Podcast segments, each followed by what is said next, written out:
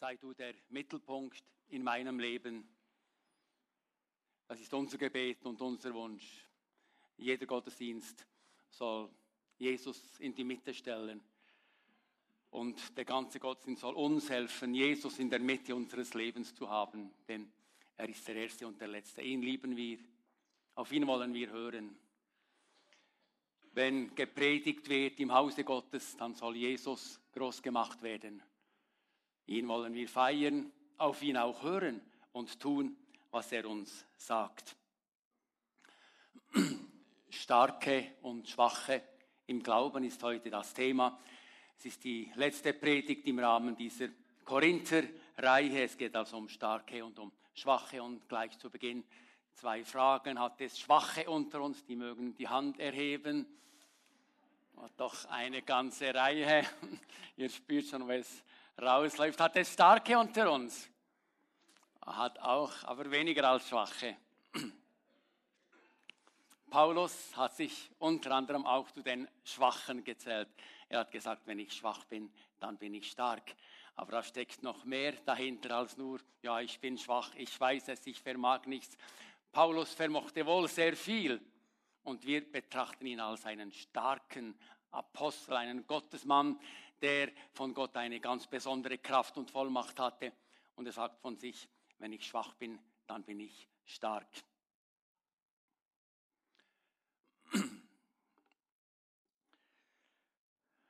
Zur Einleitung der erste Vers aus diesem Kapitel 8 nach der neuen Genfer Übersetzung.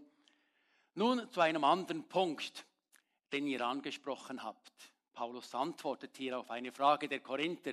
Darf man Fleisch essen, das den Götzen geopfert wurde? Wir alle wissen doch in dieser Sache Bescheid, sagt ihr, und damit habt ihr sicher recht. Aber bloßes Wissen macht überheblich. Was uns wirklich voranbringt, ist die Liebe. Ist etwas sehr ein komisches Thema, Essen von Götzenopferfleisch. Hat jemand von euch schon Götzenopferfleisch gegessen?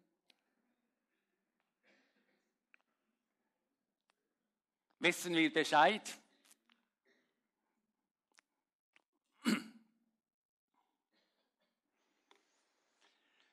In der Bevölkerung von Korinth gab es enorme Gegensätze. Wir haben es gehört. Es gab eine kleine, dünne Oberschicht, die Reichtum, die Wissen, die Macht hatte. Und dann gab es 98 Prozent der Bevölkerung von Korinth, die waren zum Teil arm bis bitterarm.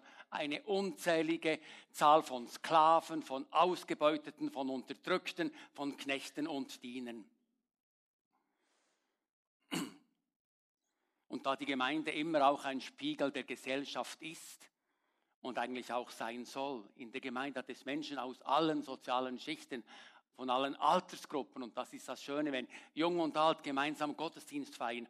Aber es ist genauso schön, wenn, darf ich sagen, arme und reiche, starke und schwache, ausgegrenzte und bedeutungsvolle scheinbar, wenn die wegen Jesus Christus zusammenkommen in der Regel in der Gesellschaft hat es immer Interessengruppen, die gleichen treffen sich untereinander.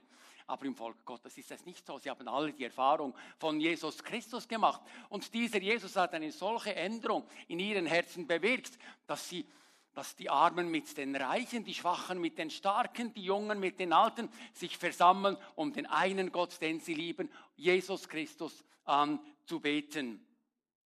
Aber diese äh, sozialen Gegensätze in der Gemeinde von Korinth führten natürlich auch zu etlichen Spannungen.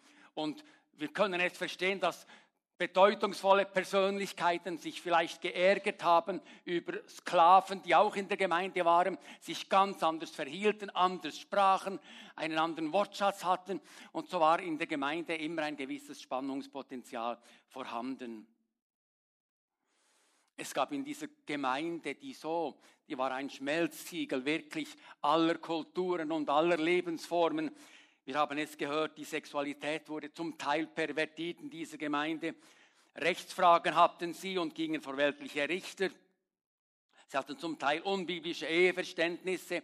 Arme wurden ausgegrenzt, Schwache verachtet. Beim Abendmahl aßen die Reichen, was sie mitgebracht haben, und die Armen hungerten und hatten nichts davon. Und das waren alles Gründe, warum Paulus diesen Brief an die Korinther schrieb und ihnen ihre Fragen beantworteten. Und hier geht es jetzt um das Götzenopferfleisch. Wir werden gleich noch mehr darüber hören. Aber die Frage hier in diesem ganzen Kapitel ist, wie gehen Christen mit der Freiheit um, die Christus ihnen geschenkt hat. Die Fleischfrage der Korinther ist für uns heute völlig belanglos. Haben wir keine Probleme. Wir kaufen nicht Götzenopferfleisch oder das kommt bei uns, gibt es bei uns nicht mehr. In unserer Zeit könnten die Fragen, die wir haben, folgendermaßen lauten. Meine Freundin hat mir ein gutes Produkt für mein, mein Baby empfohlen. Als ich es kaufen wollte in der Apotheke, in der Drogerie, da las ich, oh, esoterischer Hintergrund, anthroposophisch beeinflusst, Veleda-Produkte, Vogelprodukte, Heilerprodukte. Oder mein Freund hat von einem Freund die Empfehlung bekommen, mit seinem ledierten Knie zu einem Doktor der chinesischen Wissenschaften zu gehen und sein Knie nicht mehr von Ärzten, sondern von chinesischen Ärzten behandeln zu lassen mit ihren Heilmethoden. Darf ich das oder darf ich das nicht? Wir spüren die Spannungen in diesen Fragen. Da ist Zündstoff drin. Und ohne Zweifel gibt es auch unter uns unterschiedliche Ansichten über diese Produkte. Wenn ich die Frage stellen würde, die ich nicht stelle, wer von euch braucht Veleda-Produkte? Ihr müsst nicht die Hände aufhalten, ich will es gar nicht wissen und die anderen sollen es auch nicht wissen, sonst werdet ihr vielleicht noch den Schwachen zum Anstoß und das wollen wir ja dann auch wieder nicht. Aber es gibt sicher Leute, die nehmen ohne Probleme diese Produkte und sagen, was soll's? Und andere sagen, nie und nimmer würde ich ein solches Produkt brauchen. Aber man könnte auch den Medienkonsum nehmen. Wir haben so verschiedene Ansichten, was den Medienkonsum betrifft. Junge, die haben ein weites Herz, die konsumieren Gewalt und Sex und Machotum und, und wir Älteren sagen, ist das wirklich noch von Gott? Und diese Games kann man, ist das wirklich noch Christentum? Also das sind schon Spannungen vorhanden und jeder von uns hat seine Ansicht und Paulus sagt einmal, jeder sei seiner Meinung gewiss und wenn Gott eine andere Meinung hat, wird er in der Lage sein, euch zu sagen, was er darüber denkt. Und es ist natürlich mein Wunsch, dass heute Morgen Gott zu uns reden kann. Wir haben jetzt gehört durch das Wort, das uns Jörg Maurer gelesen hat, dass sein Wort soll nicht leer zurückkommen. Wenn gepredigt wird, wird Wort Christi, Wort Gottes gepredigt. Und das ist, ich sage es immer wieder, nicht optional, eine Möglichkeit, sondern Gottes Wort ist für uns Richtschnur. Es ist die Latte, die Gott selber gesetzt hat. Und wir als seine Kinder wollen immer mehr in sein Bild verwandelt werden. Also zum Problem. Zur Zeit der Korinther wurden die meisten Schlachttiere nämlich Götzen geopfert. Nicht im privaten Haushalt, da schlachtete man seine Gans oder sein Huhn oder sein Schwein auf ganz normale Art. Aber wenn äh, in, ja, in Schlachtbetrieben geschlachtet wurde, wurden diese Tiere oft den Göttern geopfert und gewisse Teile des Tieres wurden dann auf den Altären dieser Götter verbrannt und damit war das ganze Tier diesem Gott geweiht. Und wer von diesem Tier nun aß, in der Philosophie und Denkweise der Griechen, der ehrte damit und bekannte sich damit zu diesem Gott. Die Griechen hatten ja viele Götter. Sie hatten zwölf Hauptgötter im Olymp und dann viele regionale und äh, kommunale Gottheiten, die sie verehrten. Aber der größte Teil dieser geschlachteten Tiere wurde dann auf dem Markt weiterverkauft. Und nun, wenn man auf dem Markt Fleisch kauft oder wenn man in ein sogenanntes Restaurant ging und man dort Fleisch aß, dann war es in der Regel Fleisch, das irgendeinem griechischen Gott geopfert worden war. Und solches Fleisch warf jetzt hohe Wellen in der Korinther Gemeinde. Für die einen war es ein Problem, für die anderen absolut nicht. Die sogenannten Starken hatten keine Mühe und aßen das Fleisch ohne Bedenken. Sie gingen wohl vom Prinzip aus, Jesus hat gesagt, wenn ihr etwas Giftiges esst oder auf Skorpione oder Schlangen tretet, es wird euch nichts machen. Und die aßen dieses Fleisch und hatten keine Skrupel. Als Christen wohlverstanden. Ich rede hier von der Christengemeinde in Korinth. Andere wieder hatten Angst, dieses Fleisch zu essen, aßen nur noch Gemüse, Knollen und andere pflanzliche Produkte. Sie sagen, Sie sagten, wer solches Fleisch isst, anerkennt andere Götter und das will ich unter keinen Umständen tun. Ich kann das nicht. Ihr Gewissen klagte sie an, wenn sie aßen, und darum verzichteten sie auf das Fleisch, um sich nicht zu versündigen. Wenn sie aber, diejenigen, die verzichteten, dann die anderen sahen, in den Gassen, irgendwo hinter den Säulen, in der Nähe eines Tempels, wo dieses Fleisch gekauft und gegessen wurde. Und dann sahen, dass da Gemeindeglieder in diesem sogenannten Restaurant in unserer Sprache sitzen und die genüsslich Fleisch verzehrten, das diesen Göttern geopfert worden war. Dann, dann, dann, dann war ihr Herz unzufrieden. Dann klagten sie an, dann, dann kritisierten sie und richteten diese Menschen, die dort waren, diese Christen, die dort dieses Fleisch aßen. Die Starken hatten kein Verständnis für den Kleinglauben der Schwachen. Und die Leiter der Gemeinde waren mit dem Problem überfordert und wollten jetzt eine klare Antwort. Was darf man, was darf man nicht? Und Paulus geht zuerst einmal nicht auf das Problem ein, sondern er beginnt von Erkenntnis zu reden, von Erkenntnis. Es geht in diesem Text um richtiges Erkennen, es geht um die Liebe, es geht um die Liebe von Jesus zu mir und von mir zu Jesus. Und Erkenntnis und was ich tue, muss aus dieser Liebe zu Jesus begründet sein. Gehen wir weiter im Text. Paulus schreibt nach dem ersten Vers, den wir gelesen haben, und fährt fort, wenn sich jemand etwas auf sein Wissen einbildet, er, geht, er spricht hier die Starken an, er sagt, ihr denkt, ihr wisst und ihr bildet euch ein, die anderen lehren zu können und ihnen zu sagen, kein Problem. Wenn sich jemand etwas auf sein Wissen einbildet, weiß er noch gar nichts. Was es bedeutet, echtes Wissen zu haben.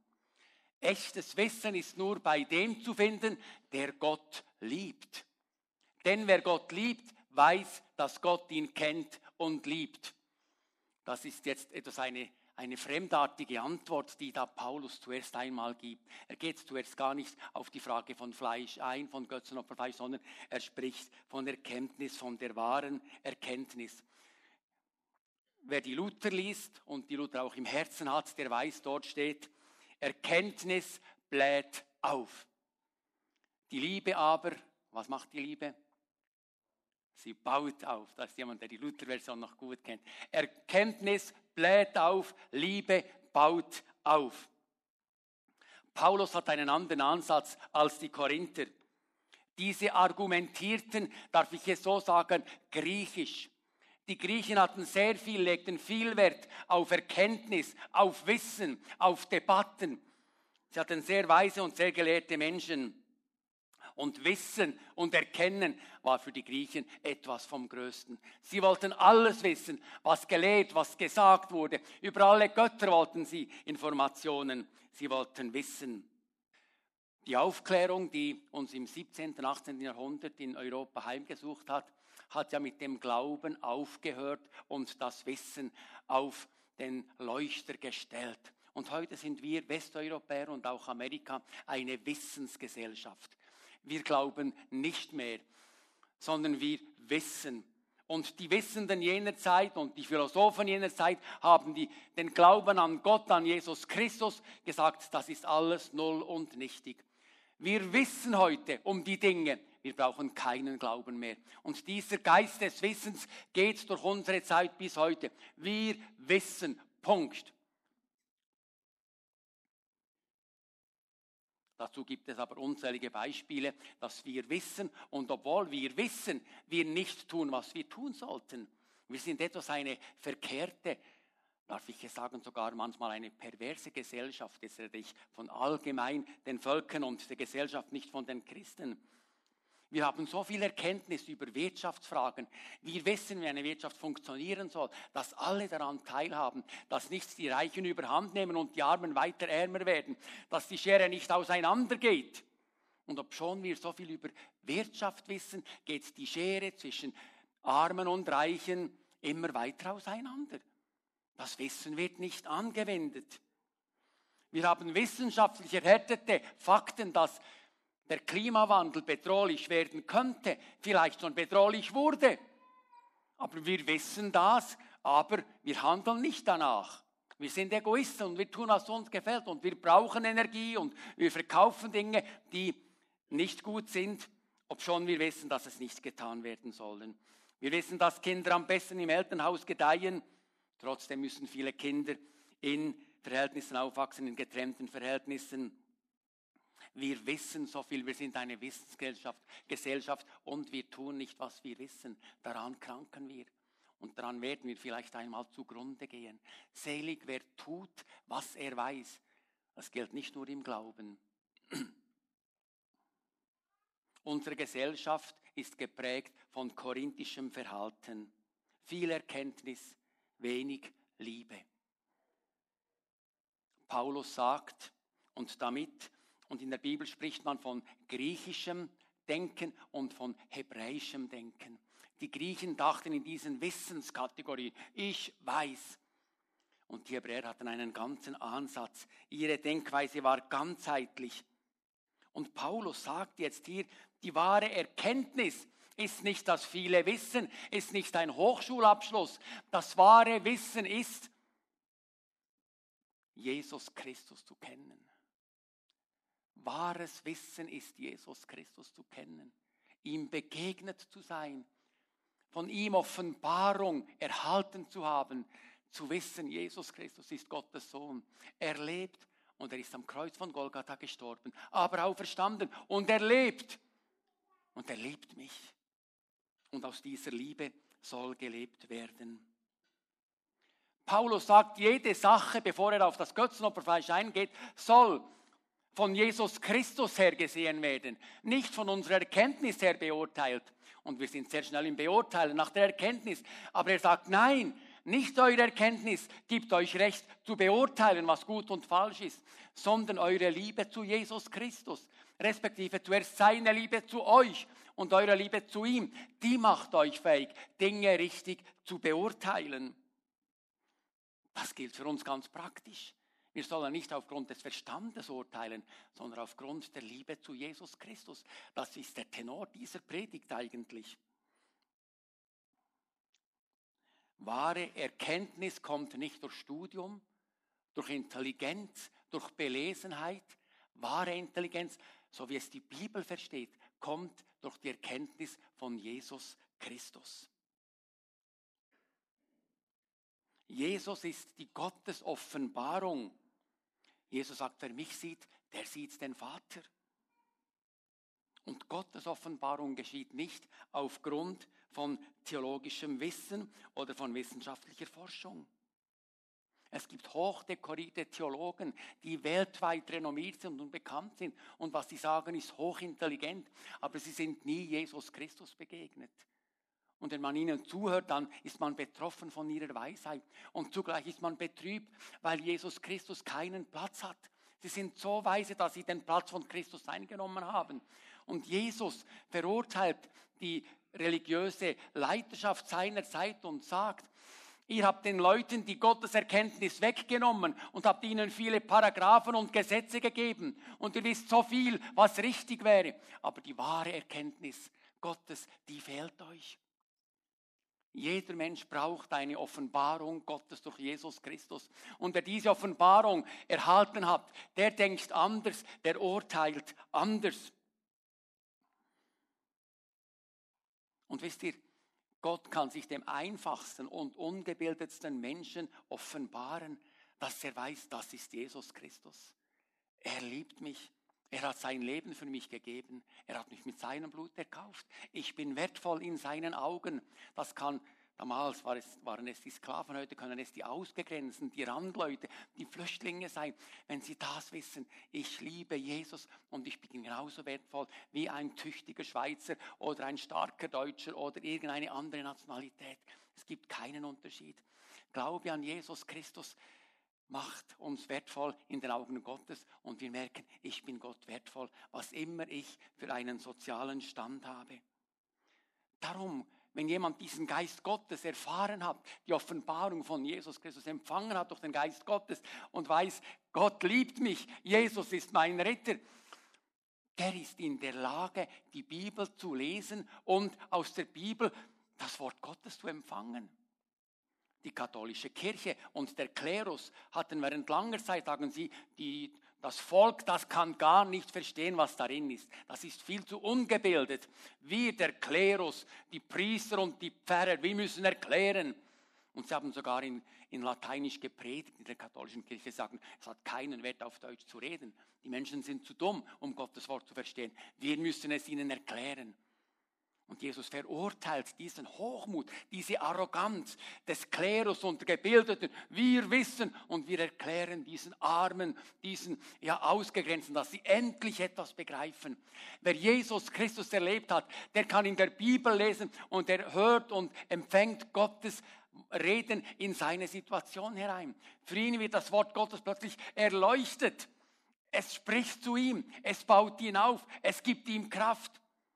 Währenddem ein gebildeter und ein hochdekorierter Theologe redet, der nicht an Jesus Christus glaubt, wir zwar im, im Intellekt betroffen sind, aber das Herz unberührt bleibt.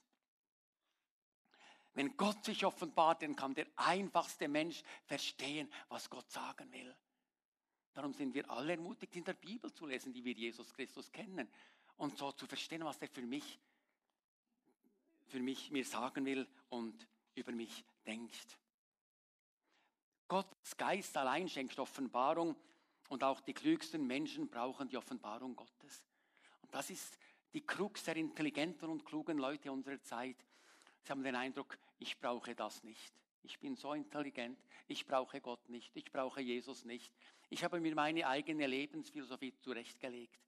Wenn jemand hier unter uns ist, der sagt, ich brauche Gott nicht, Jesus Christus bedeutungslos für mich, wir laden dich heute Morgen ein, beginne über Jesus Christus nachzudenken. Lies in seinem Wort. Er ist die bedeutendste Person der Weltgeschichte. Und wer auf ihn hört und er von ihm die Offenbarung Gottes erhält, der wird ein neuer Mensch. Wir brauchen Offenbarung Gottes durch Jesus Christus.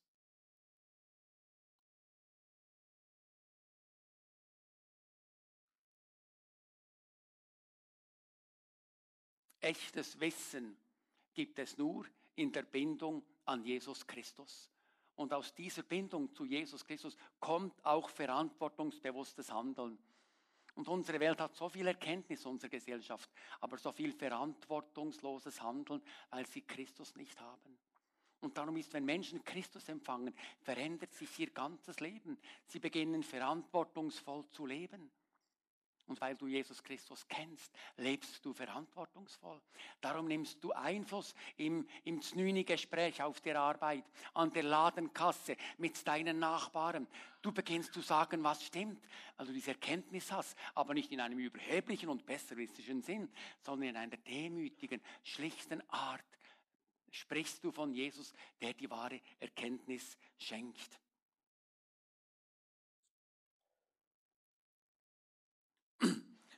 Nach dieser Erkenntnisfrage geht Paulus weiter und jetzt kommt er auf das Problem zu sprechen.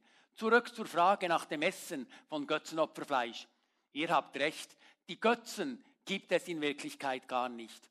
Es gibt keinen Gott außer dem einen. Viele behaupten zwar, dass es Götter gibt, Götter im Himmel und Götter auf der Erde, und es werden ja auch zahlreiche Götter und zahlreiche Herren verehrt. Aber für uns Glaubende soll das bedeuten, steht fest, es gibt nur einen Gott, den Vater. Punkt. Von dem alles kommt und für den wir geschaffen sind. Wir sind für den Vater geschaffen, für Gott geschaffen. Und es gibt nur einen Herrn, Jesus Christus, durch den alles geschaffen wurde und durch den auch wir das Leben haben. Wenn wir diesen Satz einem gebildeten Mann, der Jesus nicht kennt, lesen, sagt er, das, das ist die das ist die Verblendung der Christen. Und wir finden in diesen Worten über Gott und über Jesus Christus den Grund unseres Lebens. Paulus stellt zuerst fest, es gibt gar keine Götzen. Es gibt nur einen wahren Gott, Adonai, den Herrn. Punkt. Wenn die Griechen den Zeus und alle diese, ihr kennt diese Namen, die ich hier gar nicht nennen will auf der Kanzel. Diese griechischen Götter, diese zwölf Hauptgötter und dann die anderen Nebengötter. Wenn die so viele Götter haben, was soll's? Es gibt nur einen Gott. Das ganze All, jede Kreatur ist sein Geschöpf. Und nur einer ist der Herr, nämlich Jesus Christus. Weil wir ihn zum Herrn unseres Lebens gemacht haben, gibt es für uns keine anderen Herren in dieser Welt. Und damit sagt Paulus, Götzenopferfleisch gibt es gar nicht. Wenn es trotzdem sogenannte Götter gibt, so erkennen die gläubigen Christen doch nur einen Gott. Von ihm stammt alles und auf ihn hin leben sie. Götzenopferfleisch, das ist normales Fleisch. Das kann man ohne schlechtes Gewissen essen. Punkt. Das ist radikal. Paulus macht keine Kompromisse. Es gibt keine Götter. Es gibt kein Vishna. Es gibt kein Allah. Es gibt kein Buddha. Doch, es gibt die Namen, aber das sind keine Götter. Das sind alles Nichts. Das sind Menschenvorstellungen, Menschenphilosophien, Menschenmysterien. Es gibt nur einen Gott, den Herrn im Himmel. Und es gibt einen Gott und einen Herrn, Jesus Christus. Und er sagt, was mit Danksagung diesem lebendigen Gott gegenüber gegessen wird, das ist rein. Und mit dieser kurzen Antwort hätte Paulus das ganze Problem abhaken können. Tut er aber nicht. Er schreibt noch ein ganzes Kapitel über den Sachverhalt beim Götzenopferfleisch, um damit den Korinthern eine göttliche, eine größere Wahrheit zu zeigen, zu zeigen. Denn das Problem der Korinther war nicht das Götzenopferfleisch, es war eine Gesinnungsfrage, eine Herzensfrage. Ja, wir gehen gleich weiter im Text. Das ist jetzt der dritte und letzte Textabschnitt in 1. Korinther Kapitel 8, die Verse 7 bis 13. Und wir lesen sie auch, weil das Wort Gottes, habe ich immer wieder gesagt, ist wichtiger als die Predigt. Das Wort Gottes redet. Und eigentlich würde es reichen, Wort Gottes zu lesen und zu sagen, geht nach Hause und tut das. Aber Jesus hat die Predigt doch ins Leben gerufen. Er hat Menschen gesandt zu predigen, darum predigen wir. Und manchmal verpredigen wir uns, aber das Wort Gottes muss immer in der Mitte sein. Und jetzt sagt der Paulus, doch nicht alle haben schon die volle Konsequenz aus dieser Erkenntnis gezogen. Manche haben sich bis heute nicht von ihren alten Vorstellungen über Götzen gelöst. Wenn sie Opferfleisch essen, meinen sie immer noch, sie würden damit den Götzen anerkennen, für den das Tier geschlachtet wurde. Und das belastet ihr empfindliches Gewissen. Unsere Gewissen sind unterschiedlich. Nun hat zwar das, was wir essen, keine Auswirkungen auf unser Verhältnis zu Gott. Wir sind in seinen Augen nicht weniger wert, wenn wir kein Opferfleisch essen. Und wir sind in seinen Augen nicht mehr wert, wenn wir davon essen. Doch ihr müsst darauf achten, dass die Freiheit, die ihr für euch in Anspruch nehmt, für diejenigen, die ein empfindliches Gewissen haben, kein Hindernis wird, an dem sie zu Fall kommen. Stell dir nur einmal vor, du nimmst im Tempel eines Götzen an einem Opfermahl teil wozu du dich aufgrund deiner Erkenntnis berechtigt fühlst. Und jemand mit einem empfindlichen Gewissen sieht dich dort. Wird er da etwa im Glauben gefestigt? Wird er nicht vielmehr dazu verleitet, gegen seine Überzeugung zu handeln und ebenfalls Götzenopferfleisch zu essen? Deine Erkenntnis wird also dem, der ein empfindliches Gewissen hat, zum Verhängnis. Deinem Bruder, für den Christus gestorben ist. Ja, ihr versündigt euch nicht nur an euren Geschwistern, wenn ihr so rücksichtslos mit ihrem empfindlichen Gewissen umgeht. Das sind starke Worte, Brüder und Schwestern. Das ist nicht Pappe. Ihr versündigt euch letztlich an Christus selbst. Um diesen Punkt zusammenzufassen, mein Bruder und meine Schwester dürfen wegen dem, was ich esse, nicht in Sünde geraten. Lieber will ich mein Leben lang auf Fleisch verzichten, als dass eines von meinen Geschwistern durch mich zur Sünde verführt wird. Das ist starker Tobak. Das ist enorme Rücksicht auf die Schwachen.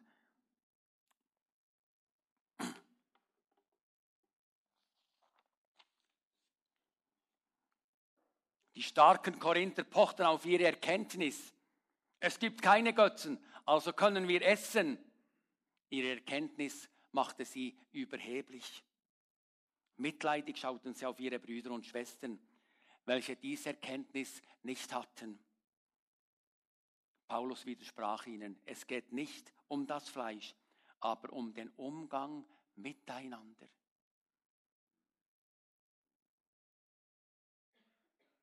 Von Gott weiß nur der etwas, der Gottes Geist empfangen hat. Und der Gottes Gnade erfährt, wird nicht stolz, überheblich, besserwisserisch, lässt sich durch Wissen aufblasen, sondern er wird demütig. Er wird demütig. Paulus will nicht, dass die Erkenntnis Schiedsrichter ist zwischen zwei Meinungen, sondern Gottes Liebe. Paulus stellt der Erkenntnis die Liebe als weitaus bedeutungsvoller gegenüber. Die Liebe ist das Maß, mit dem gemessen wird, nicht die Erkenntnis. Zuerst kommt die Liebe. Zuerst kommt es, das Wohl des Nächsten zu suchen, bevor ich meinen Magen gütlich sättige und sage, geht mich alles nichts an, was die anderen denken. Und aus dieser Perspektive verschiebt sich die Frage nach dem Götzenopferfleisch auf eine andere Ebene. Liebe begrenzt die Freiheit um des Nächsten willen. Wenn ich die Liebe Christi empfangen habe, sie mir offenbart wurde, sie mich verändert habe, hat, dann wird diese Liebe mein Handeln auch dem Nächsten gegenüber bestimmen. Paulus gesteht den starken Korinthern zu, Götzenopferfleisch zu essen. Aber wer aufgrund dessen seinem Bruder zum Anstoß wird, der macht sich schuldig. Punkt. Wer durch sein Verhalten dazu beiträgt, beiträgt, dass Schwache den Glauben an Jesus verlieren, wird von Gott zur Rechenschaft gezogen werden. Es ist scheinbar möglich, dass ich so lebe, dass andere Leute Anstoß an mir nehmen, die auch an Jesus Christus glauben und sagen, wenn das ein Christ ist und er ist noch ein Pastor und der tut dies, dann kann ich nicht mehr glauben. Es ist nicht nur mein Fehler, es ist auch Schwäche auf der anderen Seite, aber wir sind verantwortlich. Deshalb sollen die Starken bereit sein, ihren Freiheiten die sich manchmal sehr großzügig herausnehmen, ihren Freiheiten zu sterben und zu sagen, das tue ich nicht, weil ich Jesus Christus liebe. Ich brauche das nicht mehr, ob schon ich die Freiheit hätte, es zu tun.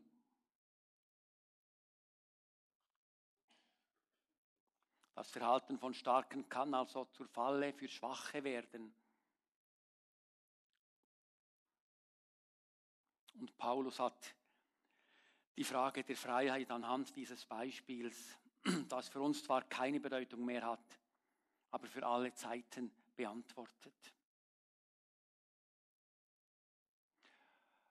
Und lasst mich das sagen jetzt. Gemeinde ist immer auch Gemeinde für Schwache. Die Gemeinde, die wahre Gemeinde Jesus Christus, hat sich immer dadurch ausgezeichnet, dass Schwache bei ihr ein Zuhause fanden. Eine gesunde Gemeinde hat immer schwache und ausgegrenzte Menschen. Randleute der Gesellschaft, sozial gescheiterte Menschen, Menschen, die aus Suchtproblemen kommen, aus Alkohol, aus Drogen und aus anderen Dingen. Sie werden von der Gesellschaft in der Regel verachtet und ausgegrenzt. Aber die Gemeinde Jesu Christi und die Gotteskinder, sie lieben im Besonderen die, die Schwachen. Es ist auch Paulus, der einmal sagt, in, bei euch hat es nicht viele starke und gebildete und tüchtige. Die Gemeinde in Korinth war vorwiegend von schwach, wurde von schwachen Menschen gebildet, sogenannt sozial randständigen Menschen. Aber diese Starken in der Gemeinde, die gaben den Ton an. Aber eine wahre Gemeinde und wir als Pfimi tun, tun gut daran, uns immer wieder um die Schwachen zu kümmern, um die, die nicht geliebt sind, die von niemandem eingeladen werden. Darf ich es sagen? Wir laden gerne Menschen ein, die uns sympathisch sind, unsere Freunde, die auf dem gleichen sozialen Level sind wie wir und so weiter. Das ist eigentlich falsch. Eigentlich sollten wir die, ja, die Randleute ganz besonders lieben, einladen. Leute aus anderen Ländern, anderer Hautfarbe, Flüchtlinge. Kennen wir Einladungen an solche Menschen?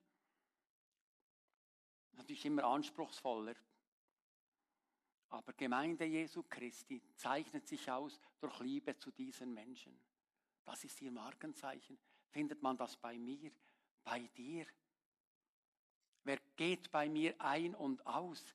Das zeigt in etwa, wie ich so denke und wie tief die Gesinnung von Jesus Christus in mein Herz eingedrungen ist. Ich bin froh, ich kenne etliche unter euch, von denen ich weiß, dass sie ein offenes Herz für Schwache haben. Und diejenigen, die das noch nicht entdeckt haben, ihnen möchte ich sagen, anstelle von Jesus Christus, er liebte im Besonderen die Schwachen. Es waren die Starken und Intelligenten, die Jesus ans Kreuz geschlagen haben. Und die Verachteten, die Ausgegrenzten, die waren es, die ihm nachfolgten. Es waren die verachteten Steuereintreiber oder Zöllner. Es waren die Frauen, die ausgebeutet wurden wegen ihrer Sexualität. Die, diejenigen, die einen Scheidebrief erhalten hatten und keinen Mann mehr fanden, die konnte man dann sehr leicht zur Prostitution zwingen damit, dass sie doch etwas verdienten. Oft waren die Männer schuld, dass Frauen sich prostituierten im Alten und im Neuen Testament und auch in unserer Zeit.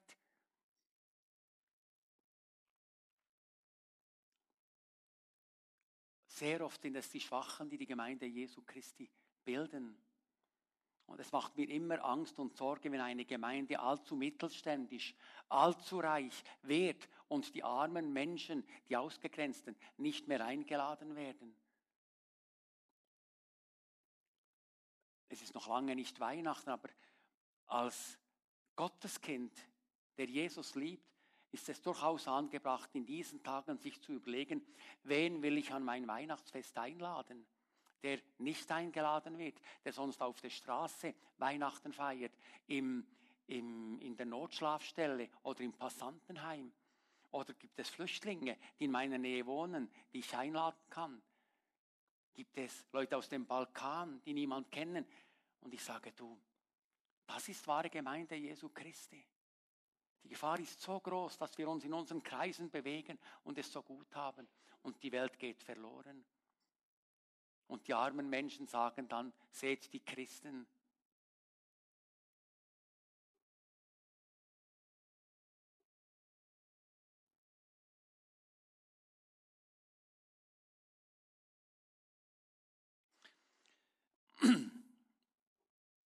Ja, man könnte noch so viel dazu sagen. Die Liebe aber ist die größte. Das ist vielleicht die Zusammenfassung dieser Predigt. Nicht deine Erkenntnis und deine Weisheit oder meine Erkenntnis und meine Weisheit sind ausschlaggebend und maßgebend, dass ich eine Sache richtig beurteile. Ich habe dieses Band nie getragen, WWJD oder WWJD. Was würde Jesus tun? Was würde Jesus tun? Aber es ist immer noch und wird immer aktuell bleiben, dieses Gummiband, das eine Zeit lang hoch im Kurs war unter den Christen. Was würde Jesus tun? Dass ich und du dir diese Frage regelmäßig stellen, wenn wir Menschen begegnen. Was würde Jesus tun? Und dann aufgrund dieser Antwort, die ich im Herzen durch Offenbarung von Jesus empfange, denn in der Regel weiß ich genau, was Jesus zu meinem Denken und Handeln sagen würde. Und wenn ich dann weiß, Jesus, er denkt so über diese Sache, und dann sage, hey Jesus, wenn du so denkst, dann will ich auch so denken und nicht so denken, wie meine Weisheit und Erkenntnis mich unter Umständen denken lassen würde. Ich will tun, was Jesus tat.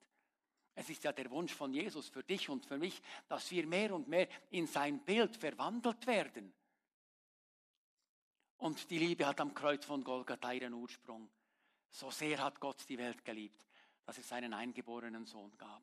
In Philipper Kapitel 2 lesen wir davon, wie Jesus sich entäußert hat, wie er gehorsam wurde, wie er ein Sklave wurde und als Sklave noch gehorsam bis zum Tod am Kreuz. Und darum hat ihn Gott erhöht und einen Namen gegeben, der über allen Namen anderen Namen ist, dass alle im Himmel und auf der Erde und unter der Erde einmal ihre Knie vor diesem Gott beugen werden, vor Jesus Christus. Und wir tun so gut daran. Und dieser Gottesdienst ist eine Einladung für dich und für mich, unsere Knie vor Jesus Christus zu beugen, heute im Gottesdienst und zu sagen, Herr Jesus, was du in deinem Wort mir sagst, das soll die Schnur, die Leitung für mein Leben sein. Ich will tun, was du sagst. Und so werden wir zur großen Freude Gottes des Vaters ein Leben leben, das ihn ehrt und das seinen Sohn Jesus Christus groß macht.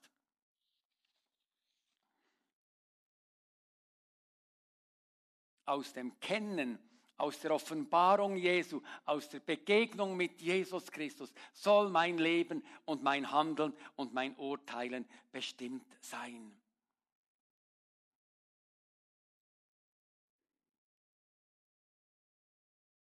Seid ihr einverstanden damit? Es braucht nicht mehr mehr Worte. Es ist schon zu viel gesagt worden. Lassen wir Gottes Wort und Gottes Geist, den Geist von Jesus Christus, an unseren Herzen wirken. Ich bitte, dass die Band nach vorne kommt und sein Lied singt. Sie singt dieses Lied Piano und wir stehen auf. Wir sind in der Gegenwart von Jesus Christus. Und es ist das Anliegen des Heiligen Geistes heute Morgen, dich und dein Herz so zu berühren, dass die Gesinnung von Jesus noch vermehrt dein Herz, dein Denken und dein Urteilen leiten wird.